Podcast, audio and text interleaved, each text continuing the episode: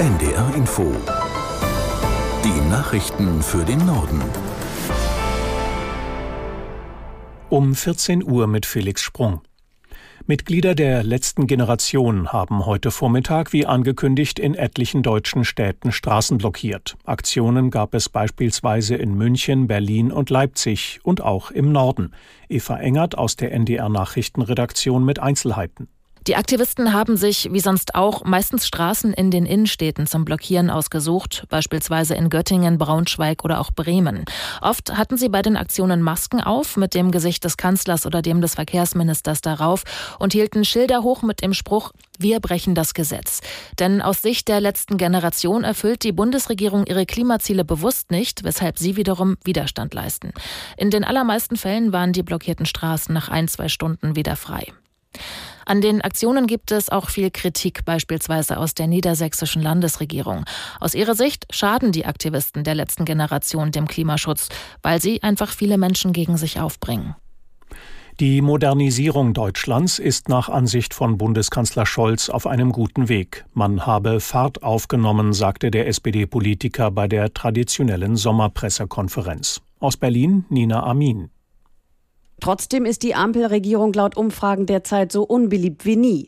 Mit Blick auf die hohen Umfragewerte der AfD meint Olaf Scholz, viele Bürger und Bürgerinnen sind unsicher, wie die Zukunft in 10 oder 20 Jahren aussehen werde. Deswegen hält der SPD-Kanzler das von der Bundesregierung auf den Weg gebrachte Modernisierungsprogramm für eine wichtige Botschaft. Den momentanen Höhenflug der AfD sieht Scholz gelassen. Ich bin ganz zuversichtlich, dass die AfD bei der nächsten Bundestagswahl nicht viel anders abschneiden wird als bei der letzten. Damals lag die Partei bei rund 10 Prozent. Scholz glaubt, dass mehr Gelassenheit nötig ist, wie man in Deutschland miteinander lebt. Auch wenn alle unterschiedliche Auffassungen haben, müssen, meint der Kanzler, alle so leben können, wie sie möchten.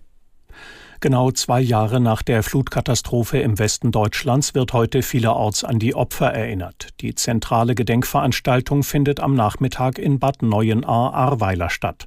Dort wird die rheinland-pfälzische Ministerpräsidentin Dreyer eine Rede halten.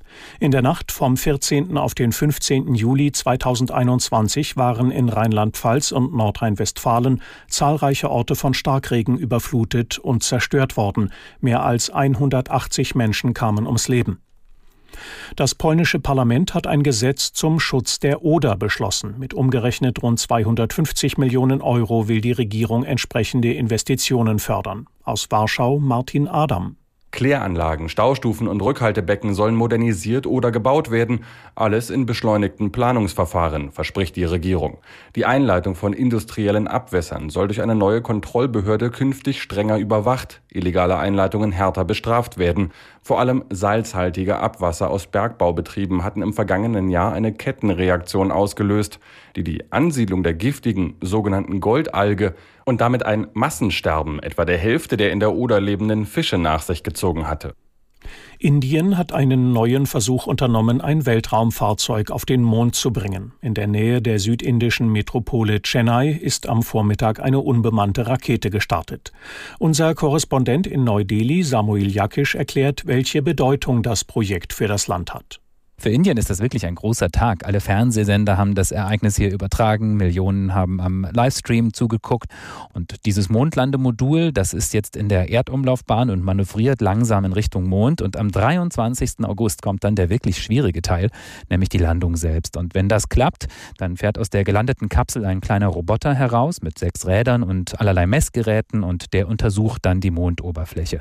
Dann wäre Indien erst das vierte Land überhaupt nach den USA und der früheren Sowjetunion Sowjetunion und China, dem eine erfolgreiche Mondlandung gelingt. Soweit die Meldungen.